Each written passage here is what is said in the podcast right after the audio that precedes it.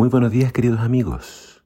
Hoy en Primero Dios te invito a que juntos leamos Lucas capítulo 21. Dice así la palabra del Señor. Cuando oigan de guerras y de levantamientos, no se dejen llevar por el pánico. Es verdad, esas cosas deben suceder primero, pero el fin no vendrá inmediatamente después. Luego agregó, una nación entrará en guerra contra otra, y un reino contra otro reino Habrá grandes terremotos, hambres y plagas en muchos países, y sucederá cosas aterradoras y grandes señales milagrosas del cielo. Pero antes de que ocurra todo eso, habrá un tiempo de gran persecución. Los arrastrarán a las sinagogas y a las prisiones, y serán sometidos a juicio ante reyes y gobernantes. Todo por ser mis seguidores. Pero esa será una oportunidad para que ustedes hablen de mí. Así que no se preocupen de antemano por cómo contestarán los cargos en su contra, porque yo les daré las palabras apropiadas y tal sabiduría que ninguno de sus adversarios podrá responderles o refutarlos. Aun sus seres más cercanos, padres, hermanos, familiares y amigos, los traicionarán. Incluso algunos de ustedes los matarán. Todos los odiarán por ser mis seguidores. Pero ni un solo cabello de su cabeza perecerá. Al mantenerse firmes, ganarán su alma. Cuando vean a Jerusalén rodeada de ejércitos, entonces sabrán que ha llegado el tiempo de su destrucción. Entonces los que estén en Judea huyan a las colinas. Los que estén en Jerusalén deben salir, y los que estén en el campo no deben volver a la ciudad, pues serán días de la venganza de Dios, y las palabras proféticas de las Escrituras se cumplirán. Qué terribles serán esos días para las mujeres embarazadas y para las madres que amamantan, pues habrá desastre en la tierra y gran enojo contra este pueblo. Los matarán a espada o serán enviados cautivos a todas las naciones del mundo. Y Jerusalén será pisoteada por los gentiles hasta el tiempo de los gentiles llegue su fin. Y habrá señales extrañas en el sol, en la luna y en las estrellas.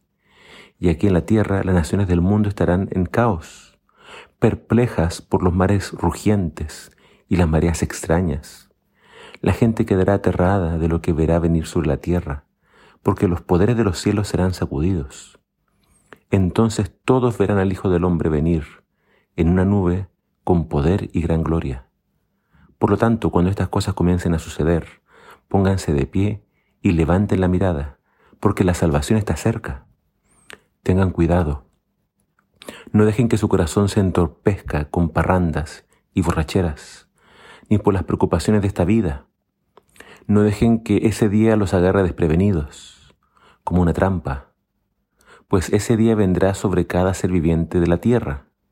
Manténganse siempre alerta y oren para que sean suficientemente fuertes para escapar de los horrores que vendrán y para presentarse delante del Hijo del Hombre. Este es el último sermón profético de Jesús antes de su muerte. Nos habla de su, regreso, de las señales, pero también de la destrucción de Jerusalén y de su maravilloso templo. En este sermón se entiende mejor por qué Jesús lloraba por Jerusalén.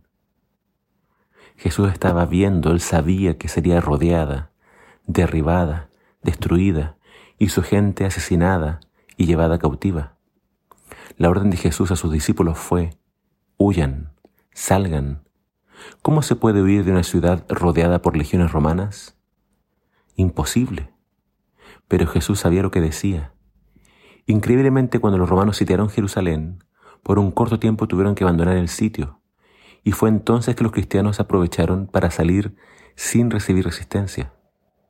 Según Eusebio, el historiador cristiano, en algún momento situado entre la muerte de Santiago en el 62 y el estallido de la rebelión judía en el 66, la comunidad judeo-cristiana de Jerusalén recibió un oráculo en el que se le indicaba que debía abandonar la ciudad y establecerse en Pella, una de las urbes de la Decápolis, al este del Jordán. Elena de Juárez confirma esta información en el conflicto de los siglos y menciona que inmediatamente se encaminaron hacia un lugar seguro en la ciudad de Pella, en tierra de Perea, allende el Jordán. Dios cuidó de su pueblo el Señor guardó a los suyos mientras que la nación escogida, la cual había rechazado una y otra vez las advertencias y los llamados al arrepentimiento, sucumbió terriblemente. Jesús hablándonos de la segunda venida nos habla de terremotos, guerras y plagas, es decir, epidemias, en muchos países. También nos habla de cosas aterradoras y señales milagrosas del cielo. Pero antes debía ocurrir una gran y terrible persecución, la cual puede ser una referencia a la persecución que sufrió la iglesia en la Edad Media. Aunque el panorama se presente como aterrador, Jesús nos invita a levantar la mirada. La redención está cada vez más cerca. Cada día que pasa es uno menos para que Jesús regrese por los suyos. Mientras el mundo se sumerge en la confusión y el pánico, los hijos de Dios se levantan confiados, tranquilos, porque saben en quién han creído. Jesús termina advirtiéndonos, no caigan en la glotonería, en borracheras, o se sumerjan en las preocupaciones y cuidado de esta vida.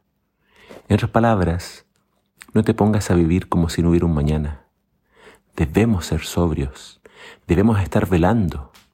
No dejes que nada te distraiga de tu cometido. Sé fiel. Vela en oración y en el estudio de la palabra. Trabaja por tu salvación y por la salvación de los tuyos. No descuides tu salvación. Cristo viene pronto. Prepárate. Que el Señor te bendiga.